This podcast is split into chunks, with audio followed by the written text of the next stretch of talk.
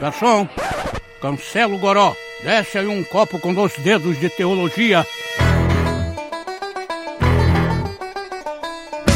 Seja muito bem-vindo ao décimo podcast do Dois Dedos de Teologia. Eu sou Iago Martins, porque eu sou pastor, eu nunca tenho um dia de descanso. Oh. ok, meu nome é Rômulo Monteiro. Hoje é sábado, nossa gravação, mas para amanhã e amanhã também será. E ontem foi sábado também. Tem três sábados que é, É. isso. Olá, eu sou o Guilherme Nunes e hoje eu já comi costela de porco no sábado. Ei. Rapaz, o negócio é sério, descobrindo muitas coisas ao mesmo tempo. Aí colocando algumas coisas no mesmo patamar. Será que é justo isso? Não sei. É, interessante. Mas pelas piadinhas do começo, você já pegou e pelo título também do podcast, que hoje a gente vai falar sobre o sábado. Eu trouxe aqui o nosso time de elite da, da teologia podcastica aqui do, do Brasil de Teologia. né? Eu tô aqui com o doutor Guilherme Nunes, com o doutor Romulo Monteiro, são doutores honoris causa do meu coração, né? pra gente discutir esse assunto tetroso. Tetroso, né? Tem nova palavra aqui, tetroso. Esse assunto tretoso aqui no Dois Dedos de Teologia. A gente pode guardar o sábado, ah, o domingo é o novo sábado. Se a gente obedece os 10 mandamentos, por que, que a gente não obedece o sábado? O sábado é só da lei, é coisa para judeu, é coisa para cristão. Mas e Deus descansou? Deus ficou cansado de criar? Como é que isso tudo se relaciona com a nossa vida como cristão? O que a gente vai fazer no podcast de hoje é responder cinco perguntas principais e mais sistemáticas a respeito do sábado e depois disso lidar com os principais textos bíblicos que falam a respeito do sábado ou do domingo no Novo Testamento. Então a gente vai responder as perguntas daqui a pouco, depois dos recadinhos da semana. E nem perde tempo pulando não, que os recadinhos hoje vão ser muito rápidos. Eu só quero lembrar você que todos os podcasts do Dois Dedos de Teologia, assim como todos os nossos vídeos, são produzidos e financiados pela contribuição dos patrões. Aqueles que vão no link aqui da descrição, entram em doisdedosdeteologia.com.br barra patrão e com doações de valores variados podem nos ajudar mensalmente a manter todos os custos de produção disso aqui. Não é barato fornecer tanto conteúdo teológico na internet, isso só é possível pela generosidade de vocês. Então se você quiser divulgar sua empresa aqui ou então simplesmente ajudar a propagar boa teologia, entra no link aqui embaixo e nos ajuda a manter o YouTube inundado de sã doutrina. Então fica aí com esse programa, tá demais. Valeu!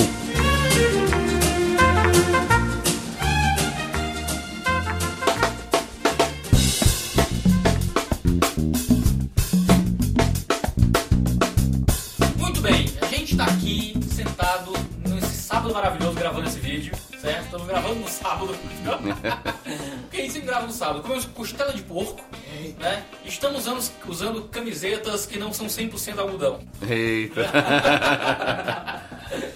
Discutir o assunto do sábado, né? A gente sabe que algumas correntes cristãs acreditam na guarda do sábado, e que assim como no Antigo Testamento, como estão, como estão nos Dez Mandamentos, né? Diz que a gente tem que tirar o dia do sábado para santificá-lo. Só que algumas pessoas acreditam que a gente tem que guardar o sábado ainda hoje. Outros acreditam que isso é coisa do Antigo Testamento, que a gente não tem que guardar mais dia nenhum. Outros acreditam que a gente guarda o domingo como o sábado cristão. Outros acreditam que a gente tem que guardar qualquer dia, né? E fica nessa bagunça de opiniões a respeito do sábado. Como é que a gente responde essa questão muito doida, pastor Romulo? Ok, eu vou já colocar as cartas na mesa, né? Dizer o que eu penso. Eu acredito que não- nós não estamos subordinados a nenhum tipo de calendário religioso. Então, para mim, não existe uma data especial, um dia especial. Quando Paulo trata dessa questão de dias, essa discussão de dias no livro de Romanos, ele vai dizer que alguns consideram iguais todos os dias. E para mim, no contexto ali, quem considera iguais todos os dias é considerado forte. Então, eu não acredito que exista, digamos assim, o, o cristianismo, vamos colocar assim, ele é uma, uma, uma religião internacional, né? Ela tem esse caráter internacional. Então, ela não está presa a datas, a calendários, né? dias. Ah, Colossenses capítulo 2, ah,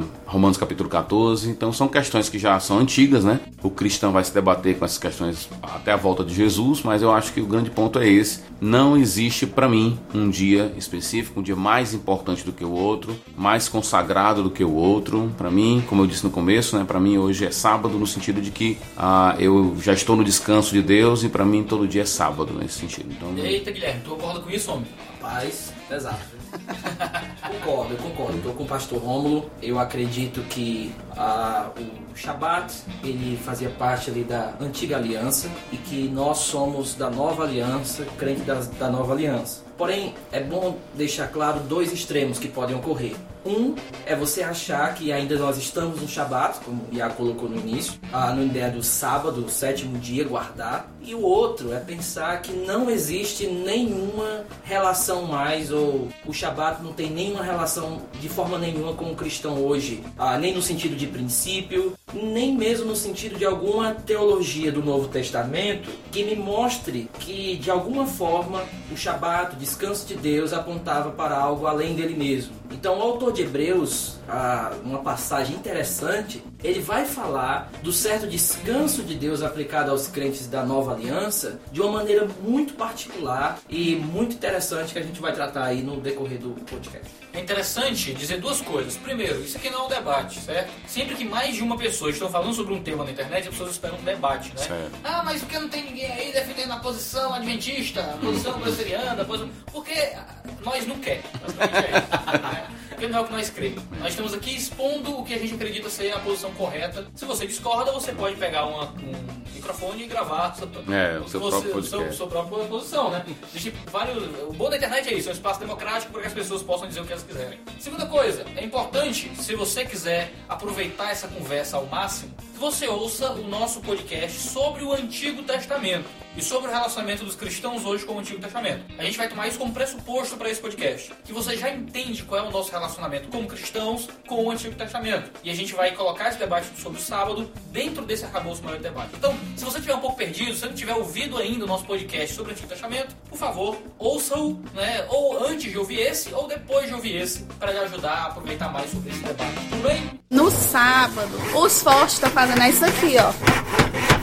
Então vamos começar com algumas perguntas cruciais. Vamos fazer aqui cinco perguntas cruciais sobre o Shabbat em si e três perguntas um pouco mais teológicas sobre o Shabbat. Ok, a primeira pergunta eu entendo que ah, seria o que de fato significa o descanso de Deus. Quando nós estamos trabalhando na teologia bíblica, é bom que a gente comece a, trabalhando a questão desde o Antigo Testamento, trabalhando como os pontos se ligam ao decorrer do, do Antigo Testamento e com calma ir para o Novo Testamento e ver como isso é visto pelos autores lá. Então acredito que a primeira pergunta é essa: qual seria o significado do descanso de Deus? E qual a relação desse descanso com o quarto mandamento? Acredito que essa seria a primeira pergunta que nós poderíamos a- a fazer. É uma coisa que a gente tem que lembrar, né, que no relato da criação, aquela discussão se, se o casal, né, o Adão e Eva ali, é- é- eles estão no ápice da criação. Alguns acreditam sim, eu acredito que não. Eu acredito que há alguns elementos no texto que nos levem para o sábado, né, o sétimo dia, no colocar-se da criação. E naquele sétimo dia, Deus então descansou. Então, naquele, aquela ideia de descanso ali do último dia, é, é o último ato criador de Deus, é o descanso. Eu acredito que, baseado em Hebreus capítulo 4, quando ele cita Gênesis 2 e cita também pra gente ah, Salmo 95, se não me engano ali, ele une então a expectativa do salmista com a criação. Então, para mim, a ideia é de que ali o descanso é de Deus. Deus, ao criar o mundo, ele convida a humanidade para um estado de descanso e o homem responde a esse convite pecando, se rebelando contra ele. E aí a libertação que será trazida através do Messias, ela vai então levar essas pessoas que rejeitaram a humanidade, que rejeitou o descanso, a esse estado de descanso de novo. Por isso que eu ligo então o dia de descanso judaico, né, o sábado, o sétimo dia, como um lembrete, como nós encontramos em Deuteronômio e no livro de Êxodo. Há uma referência, há uma relação direta entre o descanso do sábado com o descanso que Deus ofereceu na criação e que Deus também oferece na libertação lá no livro de Deuteronômio. Então há uma relação entre redenção, libertação e criação. E aquele sábado, aquele dia, o sétimo dia, ele esse convite de Deus ao descanso. Ou seja, duas coisas que a gente pode deixar claro: que esse descanso é o clímax da criação. Sim, De certa forma, todo argumento ali de Gênesis, ele culmina no sábado, né? Ele culmina de alguma forma nesse dia. Porém, pelo texto, parece que Deus não descansa por cansaço. Seria algo estranho. É. Ele simplesmente tá ali, não, eu fui É. um trabalho muito grande, essa criação demais, eu vou agora descansar. É doido, a de empeleita muito grande aqui, né? São seis diárias, né? Negócio tenso. Então, o- é pra deixar claro, Deus não descansou por cansaço. Diferente do quarto mandamento, que parece ter essa ênfase mais acentuada num descanso de fato físico. É. Está ali para um descanso mesmo do seu trabalho. Seis dias farás a tua obra, né? E no sétimo descansarás. Então Isso. está relacionado a- a- ao seu trabalho, ao seu esforço físico, com, até mesmo a ideia de descansar a terra. Né? Parece ser que tava, a ideia do descanso para o povo judeu estava intimamente relacionado com algo realmente físico de Sim, e, a- descanso do corpo. da e as pessoas eram punidas por estarem trabalhando. Sim. Então a ênfase, né? A punição, quem- como é que você quebrava o sétimo mandamento? Aliás, sétimo mandamento, quarto mandamento. Não era não louvando. exatamente. Era trabalhando. Então a ênfase era no descanso físico, né? Muito mais do que na dedicação à adoração de forma Exatamente. especial. É. É, mas aí a pergunta que a gente pode fazer é, então, o que significa o descanso de Deus? Por que, Uhum. que Deus teria que descansar nesse sentido? Né? E parece que existe ali, por parte do autor de Gênesis, um, um chamado de regozijo e de relação com Deus de uma obra, com a sua obra terminada. Ele termina a criação e o descanso parece ser relacionado com esse Deus, agora de uma relação com a sua criação, com o homem, com ah, o que ele acabou de criar. Essa, esse relacionamento, então, ele vai ganhar um status ao decorrer da Bíblia interessante. Como o pastor Romulo colocou, esse descanso de Deus, ele não é ligado apenas ao quarto mandamento. Ele é ligado também à terra prometida, entrar no meu descanso, há uma relação nos Salmos, mas os autores do Novo Testamento ligam esse descanso à nova criação, a algo que é feito em Cristo. Então, o descanso de Deus, eu entendo que ele seja uma, um convite de Deus para entrar num relacionamento com Ele ah, de uma forma de criador, criatura, primeiramente, mas que ao decorrer da Bíblia esse descanso ele vai ganhando uma espécie de, de significância, uma espécie de, de entendimento a, a- a mais profundo ou mais largo do que seria esse descanso. Seria um tipo de convite a usufruir daquilo que ele fez, Isso, né? exatamente. Deus opera, Deus faz todas as coisas, ele agora convida a humanidade a usufruir daquilo que ele fez. E o homem, então, eh, se revolta contra Deus e aí Peca nesse processo. peca nesse processo de não usufruir, mas de querer tomar o próprio lugar do Criador, né? Querendo estabelecer suas próprias regras e aí criar o seu próprio mundo, né? Sim. Que é o caso da- das cidades, quando elas surgem. Na verdade, a cidade não, a cidade, né, com Caim, é na verdade um ato de rebelião, é a cidade dos homens, vamos colocar assim, né? É uma tentativa de criar um mundo próprio, onde o homem estaria usufruindo dos seus feitos. Então eu acredito que o descanso é esse convite a usufruir do que Deus fez na criação, e isso certamente não está ligado a um dia da semana. E nem de- lei, né, também. Sim, a ideia de descansar da própria obra é uma coisa muito interessante porque a gente costuma ler esse descansar como necessariamente um defeito da, daquele que né? Se eu não tivesse limitações, eu não precisaria descansar nunca. Só que Deus não ser limitado que descansa. Né? E esse descansar do sétimo dia, como o Guilherme bem falou, parece estar muito mais relacionado ao que uma mulher faz quando diz que vai descansar a massa do bolo. Eu tô descansando a massa não porque eu tô cansado de fazer o bolo, mas porque faz parte do processo do para deixar esse bolo do jeito que ele deve ser, né? Fazia parte do processo de Deus terminar a sua obra e tirar um dia específico para contemplar e se relacionar com a sua obra de forma mais, mais íntima, né? Não seria um descanso no sentido de limitação divina, como Guilherme falou, mas um descanso no sentido de, de envolvimento, né? Com aquilo que foi criado. No sábado, os fortes estão fazendo isso aqui, ó. No relato da criação é interessante porque o sábado não tem manhã e tarde. Perceberam Sim. isso? Não tem isso. Então, a ideia de entrar no sábado, nesse no relato da criação, seria entrar num estado de usufruir e não num dia específico. Deus não está dizendo você vai ter que usufruir da minha criação em determinado dia. né? O ponto não é que é um dia específico. Então, ah, acho que Agostinho diria isso, né? Alguns dizem, ah, mas os dias da criação são literais ou não? Bem, o sábado não é. Porque quando você lê o livro de ah, Hebreus, ele vai dizer pra gente claramente que aquele dia da criação, o sábado da criação, ou seja, o sétimo dia, o dia que Deus descansou, não pode ser um dia, mas é um convite a um estado de usufruto. É interessante, Greg Bill, ele fala uma argumentação ah, nos evangelhos, quando Jesus disse que, que o sábado foi feito por causa do homem. Sim, E nesse sentido, então, ah, se ele foi, essa bênção e essa santificação foi por conta do homem ou por causa do homem, então é como se esse princípio de descanso no Shabat, no sábado, no sétimo dia da criação, ele se estendesse agora além da lei do quarto mandamento, e ele agora, por ser um princípio da criação, deveria ser ser abraçado de alguma forma por todo o povo de Deus no decorrer da história. Eu entendo que a conclusão de achar que é um princípio da criação e, portanto, deve ser um princípio que vai guiar todo o povo de Deus durante todas as eras, eu não tenho problema. Uhum. A minha questão é como esse descanso ele é aplicado no Antigo e no Novo Testamento. Essa é exatamente a segunda pergunta que a gente quer responder das cinco ah, mais específicas sobre o Shabá, né? Qual é a relação entre o descanso de Deus e o descanso exigido no mandamento? Que é justamente isso. Eu entendo que o descanso de Deus, quando ele é, é- ele é aplicado ali no quarto mandamento, ele está ali como uma, um indicador, uma referência para o que aquele dia que está sendo guardado apontava. Mas não necessariamente o descanso de Deus é igual ao quarto mandamento. Aham, do Ah, Antigo Testamento. do Antigo Testamento. Entendendo que esse, no Antigo Testamento, na Antiga Aliança, o descanso de Deus, ele era aplicado ao povo da Antiga Aliança em forma de mandamento do quarto mandamento, vamos colocar assim. Já na Nova Aliança, eu percebo que isso transcende esse mandamento, e porque eu entendo que hoje o cristão, ele está debaixo da lei de Cristo, que é a nova forma da lei de Deus no Novo Testamento, Ouça um podcast sobre isso que já mandou. é bom. E eu entendo que os crentes da, da nova aliança, eles olham para esse descanso de Deus de uma forma diferente. Como eu falei, um descanso em Cristo e um descanso que aponta para a nova criação.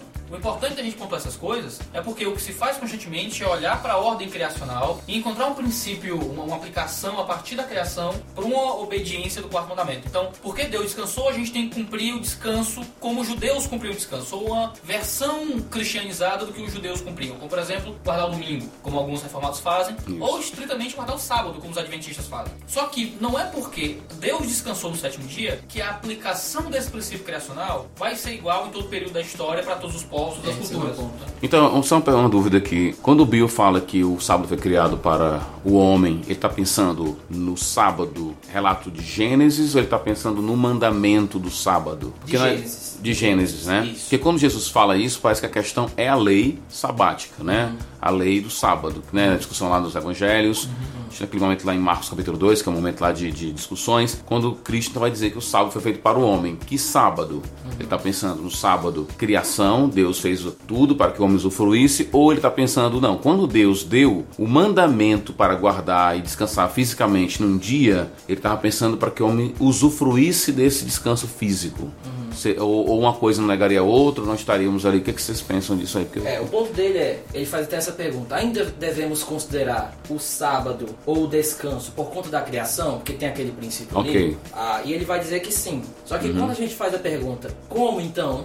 Ele vai dizer, adorando no domingo. Ah, ok. Em relação aos crentes da nova aliança. Ah, Mas ele tira isso da onde? Do bolso? Pois é. Do nariz. Não, é, eu, eu entendo que o Greg Bill ele tem uma das melhores argumentações. Ele é um erudito de alto cacife, é um cara de uma erudição muito grande. E ele vai argumentar dentro de alguns textos do Novo Testamento que parecem enfatizar agora o domingo como o dia do cristão. Em contraste com o sábado. Em contraste com o, o- o sábado. Só que quando a gente faz a pergunta, certo, adorando no domingo, a gente também tem que entender é se isso era algo, um mandamento no Antigo Testamento. Se a adoração fazia parte do Shabat como mandamento. No sábado, os fortes estão fazendo isso aqui, ó. E essa é a nossa terceira pergunta crucial sobre o Shabbat. Qual era a ênfase do mandamento realmente no Testamento? Era o descanso ou a adoração? Porque quando a gente fala hoje sobre guardar o domingo, a gente está falando sobre um dia dedicado não ao descanso, mas à adoração a Cristo Jesus. Certo. O que não parece ser aquilo que acontecia, principalmente no Shabbat do Antigo Testamento. De que o Shabbat não tinha uma ênfase em adoração, mas uma ênfase em descanso de obra. Então, como o pastor Romulo falou, tanto, nesse- tanto agora no podcast como no podcast passado, sobre o Antigo Testamento, que ninguém ia ser punido por não estar adorando. isso. Você ia ser punido por estar trabalhando, não estar descansando. A ênfase toda fica muito clara quando você pega todas as passagens que falam de sábado, as leis que estavam ah, monitorando, né, regendo esse comportamento do- no dia do sábado. A ênfase total é basicamente a ideia de trabalho. Inclusive os sa- sacerdotes, né, eles quebravam a lei porque estavam trabalhando na adoração no sábado. Então, Sim. olha, como é que pode? Eles estavam adorando. adorando a Deus quebrando e quebrando a lei ao mesmo tempo. Então, claramente a ênfase não pode ser na, na questão de adoração, ah, porque era um dia reservado para Israel adorar. Beleza, mas por que então quem estava adorando e trabalhando na adoração estava quebrando o mandamento? Porque a ênfase do mandamento era no descanso físico. Então, esse é um ponto importante também. E se eu fizer uma transferência sábado, domingo, então nesse ponto, né, todos os pastores estariam quebrando a lei nesse sentido também. Foi minha né? frase de entrada. Exatamente. Né? É. Porque se eu tô adorando no domingo, não é como É. pastor, eu tô descumprindo o sabá. Porque eu tô gerindo ali a comunidade, ajudando a igreja e tal. E isso é. Eu acho que o autor de Hebreus fala isso, né? Que eles estavam, que os sacerdotes eles eram é, isentos de cumprir o descanso do domingo por causa do serviço no templo. Jesus, Mateus capítulo 12, né? Ele vai dizer que eles não têm culpa, eles não possuem a culpa, Aham. né? Por, por estar fazendo aquilo. Alguns citam Êxodo 16, 23, como uma das passagens que faz referência ao Shabat antes da entrega da lei. Mas é importante a gente observar que naquele relato existe um fator de novidade do Shabat que está sendo entregue ali. Uma outra coisa naquele relato de Êxodo 16 é que não existe penalidades ali, coisa que nós vamos ver na lei bastante claro. Ninguém seria punido por não cumprir o Shabbat de Êxodo 16. Isso, ali ele só está pontuando. Uhum. E outra coisa interessante é que em Números coloca o Shabat, mandamento, como tendo um início claro, como no recebimento da lei no Monte Sinai. Tem um marco, tem um marco 15, histórico, né? Que às vezes a argumentação é essa. Peraí, o Shabat ele vem antes da entrega da lei. Uhum. Aí, como o Greg Bill, ele vai colocar esse Shabat como um princípio criacional. Descanso de Deus, como já a- a- a- significando esse Shabat, de alguma forma, o quarto mandamento. Só que a gente tem que fazer a pergunta: quer dizer que tudo que vem antes da lei, tudo que está na criação, se torna uma lei para a gente hoje? Ah, então a gente tem que fazer o trabalho de Adão, que Adão fazia, que é no caso É. E há muita discussão sobre, por ah, exemplo, casamento. circuncisão. Isso, casamento. Aí alguns vão dizer assim, ok, mas lá tem um casamento. Significa que não é lei? Certo, mas Jesus reafirma aquele relato de forma muito clara dentro lá da, da nova aliança. Ele, ele reafirma que o casamento é entre homem e mulher. Né? Mesmo que você diga, ok, é um mandato da criação, então ah, não é lei para nós, então quer dizer que o casamento pode ser entre homem e homem, mulher e mulher e tal. Não, porque Jesus ele olha para a criação e como eu entendo que ele é o, no- o novo legislador ali, ele coloca aquilo de forma clara. Não, assim como foi dito, manda, é, é o casamento, deixará o seu pai, sua mãe, será o, o homem a sua mulher, né? ele se unirá à sua mulher. Jesus é quem olha para aquele princípio criacional e é ele quem aplica aquele princípio criacional. Isso. O problema é que a gente não tem liberdade para aplicar de forma criativa aquilo que acontece nos dias da criação e tentar dizer qual é a aplicação disso pra gente hoje, ou pegar as aplicações que foram feitas para o povo judeu e achar que essa é a aplicação para a igreja É, eu não vejo Adão guardando o sábado, eu não vejo nenhum relato na Bíblia dos patriarcas guardando o sábado. Sim. Então, ah, para mim fica muito claro que o Shabat, enquanto mandamento, teve o início na antiga aliança, E ele é chamado assim, né? Sinal da aliança. sinal da aliança. Exatamente, aquilo que a circuncisão era para Abraão, Exatamente. o sábado era para Moisés. Exatamente. né? Por isso que o sábado vem no meio dos dez mandamentos. Uhum. né? Por isso que ele está ali no meio. São dez, né? Então não tem como tem É. no meio. Mas ele como quarto mandamento, ele está ali é, no, no centro daquilo que está sendo dito como o ápice, né? O cume dessa, dessa construção dos dez mandamentos, justamente por causa desse aspecto. Para o judeu, o sábado, é, principalmente para aqueles que vêm pós Moisés, né? Eles veem, o, eles olham para o sábado como a principal característica daquele que está dentro, dentro do caminho da aliança. Assim como a circuncisão era para aqueles que estavam mais próximos de Abraão. Por isso que é, a- a- quando alguém, por exemplo, diz assim, ah, pastor, eu quero guardar o sábado, eu digo, beleza, pode guardar o sábado, contanto que você não coloque sua salvação dependendo disso e também não exige que todo mundo faça isso. Aham. Esse é o problema, que muitas vezes tem gente que, e aí eu vou estender agora, puxar não somente pro sábado, mas fazer como Paulo faz em Colossenses 2. Os sábados, né, no plural lá que vai colocar, eles na verdade eles são sombras. Então todas as festas, tudo mais, a gente acabou de passar pelo período agora, pouco tempo da do é chamado de Páscoa e tudo mais. Eu, sinceramente, eu, eu, eu entendo o seguinte, você pode fazer a Páscoa na sua igreja, você pode seguir esses calendários religiosos, mas a, a- não exija isso todo mundo. Não é um mandamento da palavra Não é um de Deus. mandamento da palavra de Deus. Páscoa, na verdade, em 1 Coríntios capítulo 5, é quando você coloca o irmão para fora da igreja. Um, um irmão não, coloca um cara que está vivendo na igreja lá uma vida dissoluta, como é o caso da 1 Coríntios 5, ele vai dizer que nós temos que manter os pães né, da Páscoa e tudo mais. Ele faz a ligação entre o pão sem fermento e a igreja sem fermento. Então, para Paulo, quando alguém coloca uma pessoa para fora da igreja, está tá fazendo, digamos assim, a Celebrando Páscoa. Está celebrando a Páscoa. Então a gente não tem assim a- a- um calendário para seguir. Eu acho legal que alguns irmãos têm esse aspecto, digamos, histórico, mas há pouco tempo eu tive num acampamento, né, dos jovens lá, e eles perguntaram, falando sobre essa questão de calendário, Semana Santa, era uma Semana Santa, e eu disse, olha, todo domingo eu falo de Jesus na minha igreja, todo domingo eu falo da morte dele. Então, assim, para mim esse domingo agora não vai ser muito diferente dos meus outros domingos. Então eu não preciso de um domingo específico para falar de que Cristo veio, morreu por mim na cruz. Eu não preciso de uma data especial para isso, porque essa é a tônica da nossa mensagem. Essa é a mensagem da gente. Essa é a mensagem que foi nos dada. Então eu diria que essa questão do sábado também passa pela questão do calendário, ou seja, não existe para mim um calendário cristão. Quer seguir, quer fazer questões de Páscoa na sua igreja, beleza, mas não vem dizer para mim que eu tenho que fazer essa mesma coisa, tá entendendo? Seguir o padrão e tudo mais. No sábado, os fortes estão fazendo isso aqui, ó. Para Paulo, ele pega o mandamento da antiga aliança, Romanos capítulo 14, que era guardar mesmo ali Sim, no é. dia, e ele coloca isso como secundário dentro da igreja. Exatamente. Ele pega o mandamento. Passou a ser uma questão cultural. É, isso, ele associa isso. Perde o status, diz, né? Exatamente, não tem o status É. que tinha na antiga aliança. É. impossível você ler o Antigo Testamento e não ver o status do sábado ali. Uhum. É. Mas em Paulo, em Romanos 14, ele coloca isso como, ó irmãos, isso aí não pode ser mais uma barreira de comunhão entre judeus e gentios. Então eu entendo, e eu acredito, apesar de não ser da nova perspectiva, tô vendo Não, não vai denunciar as coisas no biblioteca, não. é, eu acredito com, apesar de discordar muito das coisas de James Dunn, mas que aquelas barreiras nacionais, Shabat, a circuncisão e as leis a, a- Dietéticas, né? dietéticas, elas, aquelas barreiras nacionais, elas são justamente o alvo que Paulo está debatendo ali em Gálatas e em Romanos. Então ele vai dizer, olha irmãos, isso não pode impedir da relação de vocês. Agora nós, nós temos Cristo, Cristo, isso eram sombras, isso apontavam para ele ele chegou. Então, falar de dia hoje pode ser uma barreira de comunhão Sim. e colocar em primário aquilo que para Paulo, de forma clara e secundária. Isso, aquilo que tinha um status de mandamento caiu para status cultural e opcional. E aí você Exatamente. transforma o opcional em mandamento. Aí, brother, como tá lá em Gálatas, Paulo vai dizer assim: quando eu cheguei até vocês, eu cheguei, eu, eu me fiz como um de vocês. Ou seja, ele não chegou lá dando regrinhas, né? Que eram essas barreiras que geravam barreira étnica mesmo.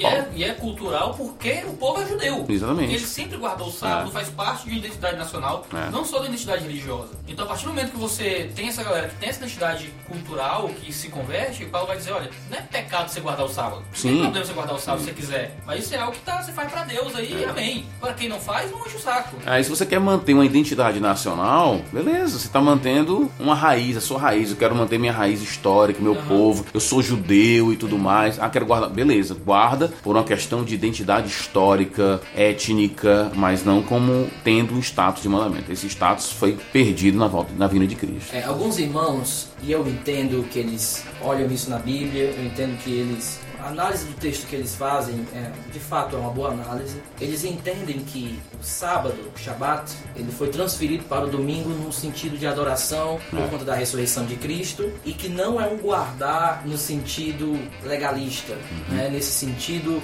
ah, de mandamento, mas é um guardar da, da gratidão do coração e tudo mais. A fundamentação teórica que alguns dão é de que o mandamento do Shabat, que foi primeiro dado na criação para alguns, é o descanso de um dia em sete. Então eles olham para o que Sim. Deus fez. A gente estaria entrando na, na quarta questão, né? Isso. O mandamento exige um dia específico da semana ou pode ser aplicado a qualquer outro Qualquer dia? outro dia, né? Porque Ok. tem o qualquer diarismo, né? É, É, é uma posição muito logicamente fundamentada. Pessoas, pessoas de muito. é, é, o John Piper é um Aham. que fala disso, dessa questão de um dia em sete. Aham. que Seria esse dia. Então, Tem algumas pessoas trabalham no domingo, policiais, É, enfermeiros, É. médicos. Tem aquela pergunta, você pode fazer o bem no domingo? Uhum. Pode fazer o bem no, no sábado? e É. Então algumas pessoas vão ter que se dedicar profissionalmente no sábado para o bem da sociedade. Senão sábado seria o grande dia do assalto, né? Tem um policial trabalhando e tal. É, a, a questão é porque desde o do relato da criação, o descanso e o quarto mandamento eles são é, é, profundamente ligados a, a um dia específico, a um dia na semana. O judeu Sim. não tinha liberdade de guardar na, na quinta-feira. é. Exato. Aquela história que a gente acabou de falar, né? Dos sacerdotes. Eles Sim. quebravam ali mesmo. E eles não tinham outro Ele dia. não tinha outro dia. Não, Porque- gente, porque- vocês são porque- especiais. A segunda-feira é pra vocês. É, porque a gente, pastor, faz isso, É, né? exatamente. não, no domingo eu tô trabalhando na igreja e tal, É. então a segunda-feira é minha folga. É. Segunda-feira é o dia que eu descanso e tal. dia- Só que isso não existia no Antigo Testamento. Não tinha opção. É, mas aí alguns Era sábado, Aí era. o pessoal me pergunta assim, pastor, mas aqui o sábado é o domingo? Não, meu sábado é sábado. Entendeu? Sábado, Sábado no hebraico significa sábado, sábado. exatamente. É isso aí, entendeu? É, alguns vão falar o seguinte, ok, o Shabat é o sábado, mas aquele Shabat do quarto mandamento, ele possuía um- certas dimensões. Sim. Seria uma dimensão moral e uma cerimonial. Uhum. Acho que é o Joseph Pipa. Isso, pipa. Joseph É. Pipa, ele tem essa argumentação. Hayek, só. Ok, o que ele vai dizer. Coitado tentando voltar à seriedade. ok, o que ele vai dizer é que, nesse sentido. Parece o Lula, não parece não. É, cara. Tava começando a olhar pra cá. É, essa foto aí. Não, tá né, valorizando, rapaz. É o imaginário Nosso cultural gosto nesse momento né? histórico. É, vamos voltar aqui. Ok. Essa luta. Então, por conta que os mandamentos de Deus, dez mandamentos, eles são uma unidade, falam da moral de Deus, Joseph Piper vai dizer que o quarto mandamento ele tem uma questão especial. Ele tem dimensões morais e dimensões cerimoniais dentro dele. Portanto, ele vai argumentar, a dimensão do dia, o sétimo dia, o, sábado mesmo, ele pode ser mudado, porque isso entra dentro da dimensão cerimonial e não está dentro da, da dimensão moral. Então Tá. ele vai pegar esse argumento do descanso de Deus, que seria Deus descansando no sétimo dia, Sim. e vai afirmar que no quarto mandamento, por ter essa dimensão cerimonial, o dia pode mudar, porque a ideia é ser o padrão de 1 em 7. A questão que a gente pode perguntar pra ele é: ok, É simples a pergunta, de onde ele tirou isso? Eu tava segurando, eu ia dizer que o Ceará, na, teologia bíblica cearense, a gente chama isso de desdobro. Não, desdobrando Ele, ele ele é um bom teólogo, ele é um bom É. teólogo, e uma coisa que ele afirma, interessante, é que a dimensão moral era a reunião e a adoração. ok. Essa era a dimensão moral. E qual seria a dimensão cerimonial? O dia mesmo, o Shabat, o sétimo dia. O problema é que essa dissecação que ele está fazendo, né, digamos assim, essas rupturas, essas categorias que ele está criando, você não encontra referencial para essas categorias, né? Isso. Se o sábado não é tratado nessas categorias, assim, dissecadas, eu não consigo ver essa... É, eu entendo que um dos problemas na argumentação dele é porque no início da argumentação ele diz que os Dez Mandamentos, aliás, ele vê os Dez Mandamentos como uma unidade ah, indivisível. Ok. Então é uma unidade, ele fala isso na argumentação, e que elas expressam a moral de Deus. O problema é que, por que, que quando chega no sábado, essa unidade que não pode ser dividida, Isso. ela é, é fatiada É. justamente no sábado? Exatamente. Eles vão argumentar que ah, essas questões mais específicas sobre o sábado, sobre o quantos quilômetros você pode andar para fora, o que você pode fazer ou não pode fazer, isso eram desenvolvimentos cerimoniais posteriores aos Dez Mandamentos. Que a gente só segue o aspecto mais específico, que tem um dia para guardar. Só que nos Dez Mandamentos fala sábado. A palavra sábado não significa um dia em sete. É. A palavra sábado significa sétimo dia. Você não pode pegar uma palavra bíblica que diz aqui no hebraico que fica pão de centeio É. e faz significar o que você quiser. Tem o significado sábado, significa É, sábado. e dizer assim, não, eu tenho um aspecto cerimonial que ele chamaria, a parte, o sétimo dia seria o dia, O né? dia, é, seria dia. um aspecto não moral, mas seria um Isso. aspecto cerimonial, é o nome que dá? É, cerimonial. isso, ok. O problema é que essa- essa- essas distinções que ele está fazendo não, não são feitas nas escrituras, esse é o pronto, ponto. Eu acho que o livro do, não sei se eu citei no último encontro que a gente teve, mas o livro do ah, Alice McCraft, para mim, mexeu muito comigo quando ele vai falar é, ciência, ciência de Deus, alguma coisa assim, do livro, daquela série da ABC2. E eu acho fantástico quando ele vai dizer assim, o método, ele é fruto da minha análise do objeto. Então, se eu chego já com minha metodologia toda pronta, né? Eu tenho que tirar o método do próprio objeto estudado. Então, o texto é que vai dizer para mim como é que eu tenho que abordá-lo. Não, eu, não, eu não posso chegar para um texto e dizer assim, olha, eu acho que você tem aqui tem um aspecto moral, tem um aspecto lá lá lá. Sim, mas o texto não tá me levando para esse caminho. É o texto que tem que dizer para mim como eu tenho que lidar com ele. A gente não pode fazer teologia procurando o que é que encaixa no texto. Exatamente. É o que é que sai do texto. O que, que sai do texto? pode- E como, e como ele tá dizendo para mim que deve ser lido. Sim. Tá? Se ele, às vezes ele tá dizendo para mim, ó, eu, não, eu quero que você, eu não quero só somente te dar uma informação cognitiva, eu quero que você se- fique arre- arrepiado, eu quero que você chore. E às vezes os textos têm esse, esse, esse apelo, o apelo do texto nem sempre é cognitivo somente, ele é emocional e É tudo mais. emocional. Exatamente. Então você tem que deixar o texto dizer para você quais são os métodos que você vai usar para lidar com o próprio texto. É nesse sentido que ele é, nós temos que ser textocêntricos, né, nesse sentido. No sábado, os fortes estão fazendo isso aqui, ó. Uma coisa que eu, que eu vejo na argumentação dele, e aí o problema de você impor categorias assim de uma forma um pouco bruta, é que algumas aberrações elas aparecem. Então quando a gente faz a pergunta, ok, é um dia em sete, porque existe essa divisão moral e cerimonial. Agora, vamos às definições. O que seria moral e o que seria cerimonial? Não, moral seria ah, um preceito eterno de Deus para todas as gerações em todo o tempo. Vamos colocar assim, tá? Os irmãos ah, da ala reformada talvez tenha alguma definição mais refinada do que isso. A grande questão é, e o, o fator 24 horas? Não é um dia em sete? Mas e o fator 24 horas? Ele permanece ou não permanece? Se é Sim. cerimonial é moral. Aí a outra pergunta é, isso se parece com o que na antiga aliança? Vamos olhar. O 20, o- as 24 horas, elas parecem mais com algo cerimonial ou algo moral? Então entenda, se eu estou fazendo a divisão e dizendo que moral é a adoração, é a reunião do povo de Deus, porque isso é uma aplicação a todas as eras, de todos os princípios ali, eu pergunto, ok, é moral. Mas 24 horas que vai permanecer ainda fica na dimensão moral? É. Se o sábado tá escrito sábado, sábado, no como cai. Cucucaia, sábado, Beto Barbosa. Tá escrito lá.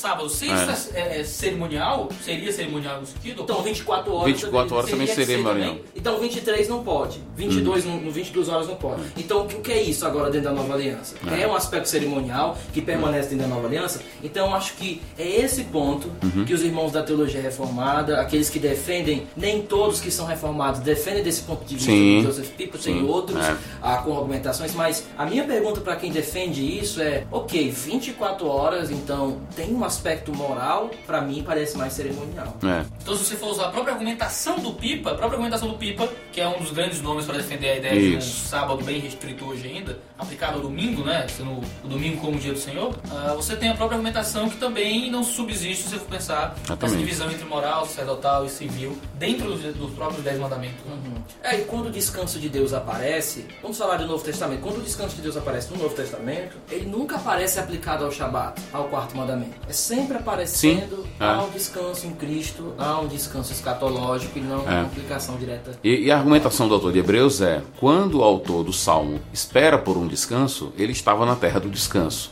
Sim. E ele faz referência ao descanso em Gênesis 2. Então, quer dizer, o cara estava na terra do descanso, seguindo a lei do descanso e esperava um descanso. Que descanso é esse? O autor de Hebreus vai dizer: é o descanso de Deus em Gênesis 2. Eu acho que acaba que tratar essa substituição, a gente chega na quinta pergunta, né? Substituir o sábado pelo domingo, acaba que a gente perde essa dimensão escatológica do sábado, do usufruto da criação do sábado. Você acaba que você diminui a riqueza do que Exato. significa sábado. Fica coisa pobre, fica coisa restrita a um dia. Ah, hoje eu tô guardando esse dia, lá lá lá. Enquanto os autores Isso. vão tendo uma dimensão, né? vai Gigantesca, dimensão. exatamente. A expectativa do salmista que tá lá esperando o descanso de Deus, tá entendendo? O cara tá aguardando a lei, o cara tá dentro da terra do descanso, esperando o descanso, e aí o descanso que ele tá esperando é exatamente o descanso que se viu de base para o mandamento posterior, que é o descanso de Deus. É, um- uma argumentação perigosa nesse ponto é tentar argumentar o seguinte: ok, existe essa dimensão escatológica em Cristo, mas ao mesmo tempo, dentro dessa dimensão escatológica, ah, existe uma adoração a Cristo por ter nos dado essa dimensão escatológica nova, essa inauguração desse novo momento em Cristo. Portanto, vamos adorar no domingo. É. É. No sentido de que, ah, uma- ainda que haja uma aplicação mais ampla no Novo Testamento, a aplicação mais ampla não exclui a, aplicação mais, mais restrita. Então ainda existiria a aplicação restrita ao dia, ainda que houvesse uma aplicação mais ampla no anseio escatológico e no descanso de fé que a gente já tem em Cristo Jesus.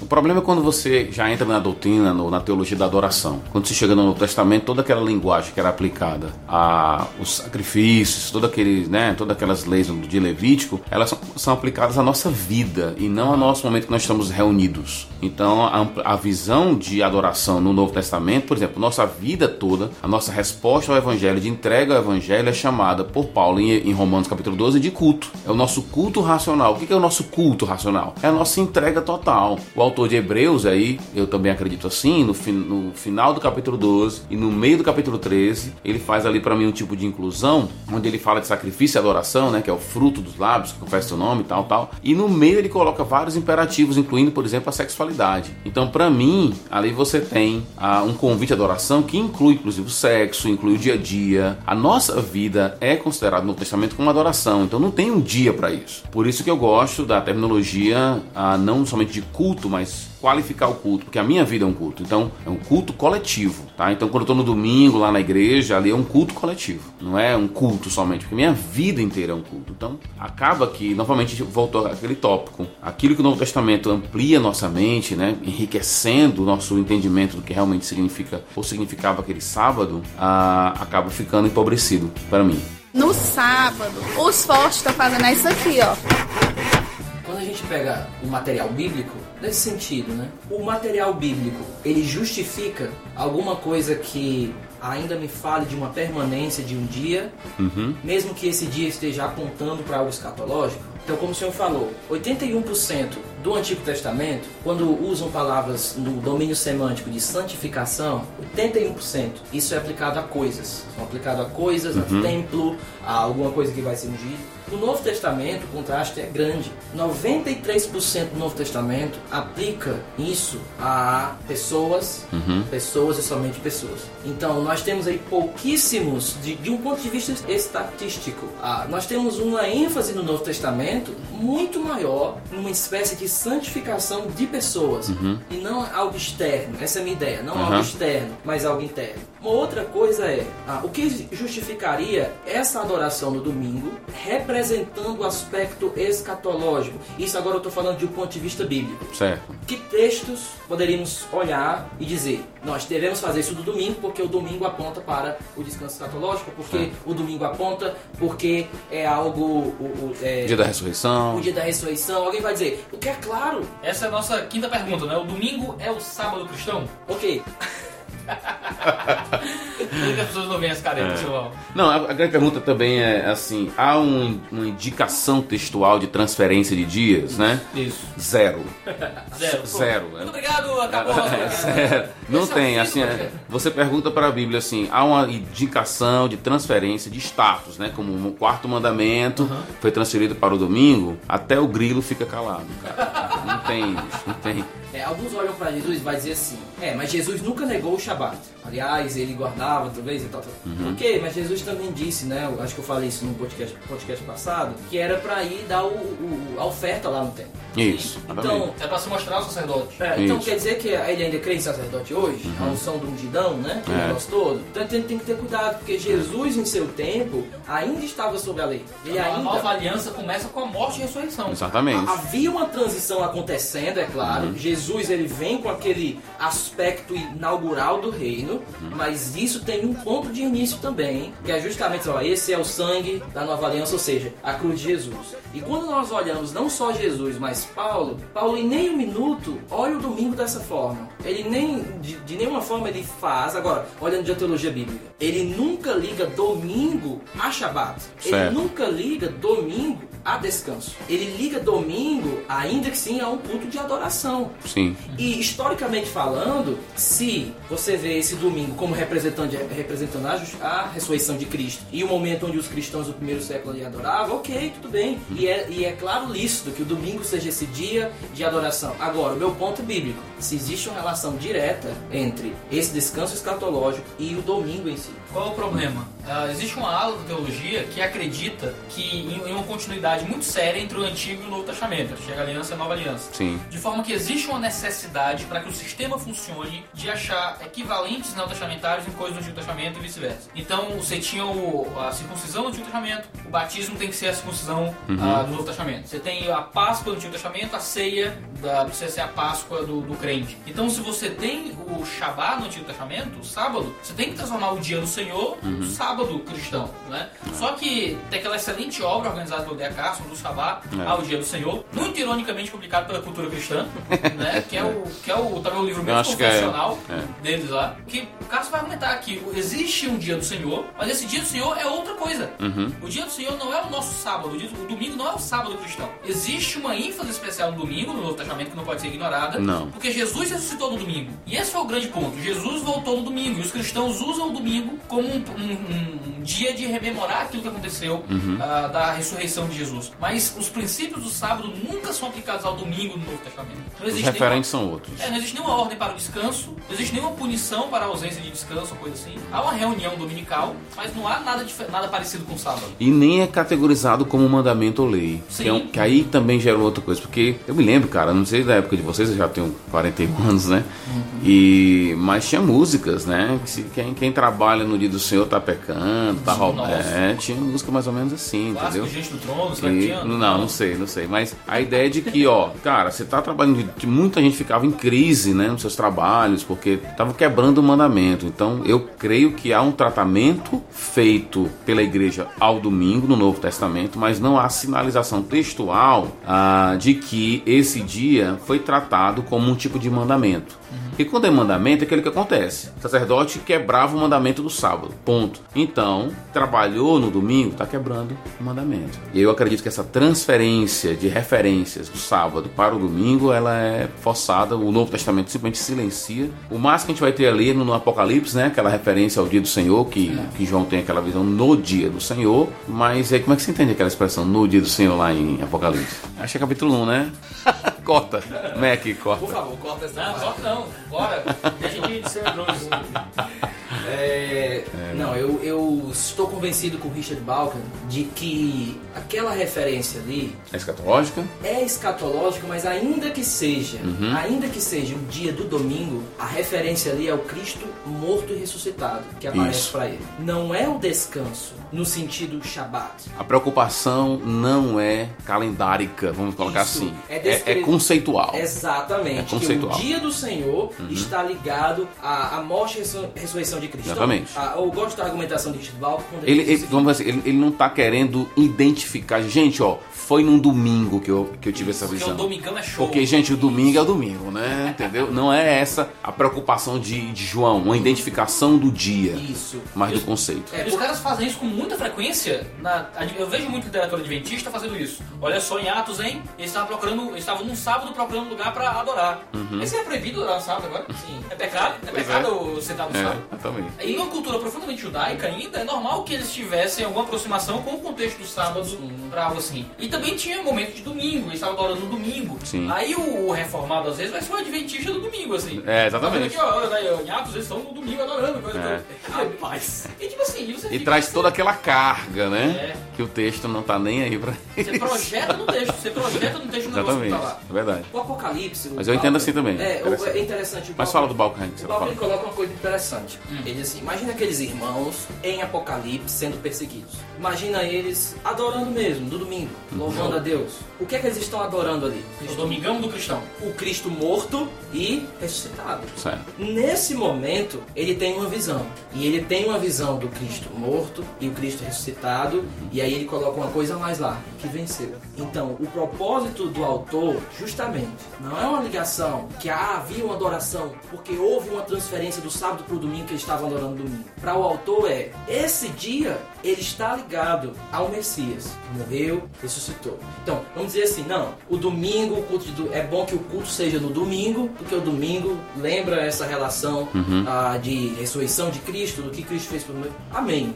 A questão é colocar nesse texto uma teologia de transferência de Shabat ao domingo, enquanto o texto não está fazendo isso. Um outro texto, 1 Coríntios 16, que vai falar, se eu não me engano, da oferta que Paulo está Isso, é. Levantando, né? Para a igreja. Exatamente. Ele vai falar o seguinte: quanto à coleta para o povo de Deus, façam como ordenei às igrejas da Galácia. No primeiro dia da semana, cada um de vocês separe uma quantia, de acordo com a sua renda, reservando-a para que não seja preciso fazer coletas quando eu chegar. Como é que o senhor entende isso?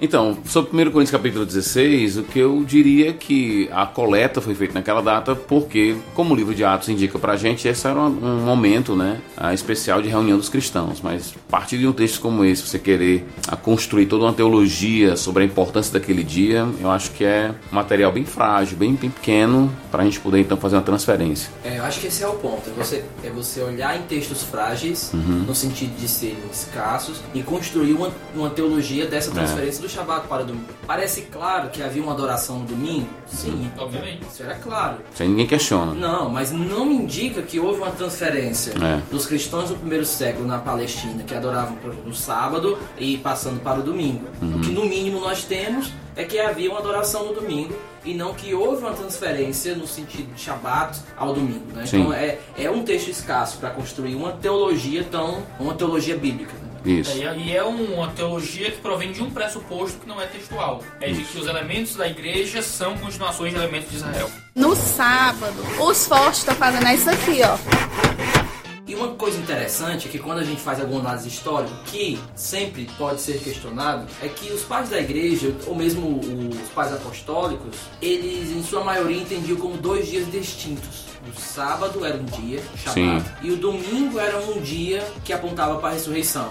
Ok. Eles não viam, principalmente em Barnabé e Inácio, eles não viam isso como um dia que suplantou o outro, um dia que veio a ser o outro. Eles falavam em seus escritos do Shabat judaico e o- os cristãos na reunião de adoração no domingo, né? Alguém pode dizer, ok, mas esses dois dias diferentes indicam a transferência. Não, para Inácio para Barna- para Barnabé, eram simples dois dias que um era visto para os cristãos, outro era visto para os judeus. Eu acho também que, pra mim, como eu falei no começo, né, Romanos capítulo 14, pra mim é tão, sabe, tão pesado quando Paulo fala dos dias, que pessoas fazem distinção entre os dias. Mas o argumento que dizem é que, olha, mas aqui Paulo não pode estar falando da guarda do domingo. Porque ele não pode se contradizer, porque a escritura interpreta a escritura. Né? Ele está falando de alguma superstição um pouco maior sobre achar um dia.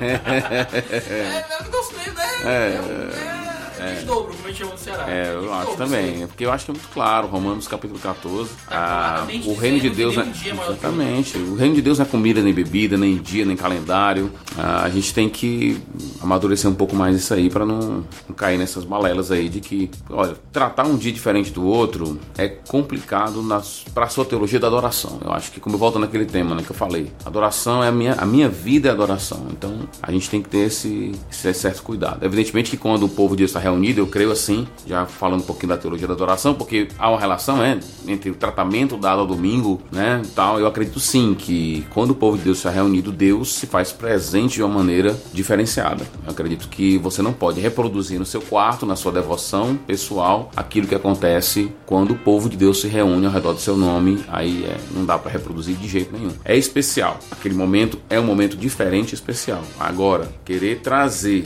e igualar ou dar um peso a uma data, um calendário, um dia, 24 horas específicas e dar a esse dia um caráter diferenciado, não vejo isso. Interessante porque muitos reformados, pode observar, na hora que o assunto é domingo e que tem essa visão de domingo como dando o mesmo peso de sábado e tudo mais, eles simplesmente não citam Calvino, né? Porque Calvino diria sábado é, tinha um caráter profético, ponto. Pode observar, como, pode observar como é que eles vão ver o que, que eles falam de Calvino. Calvino coloca como algo que passou, não tem, não tem mais sábado agora, só passou, é sombra.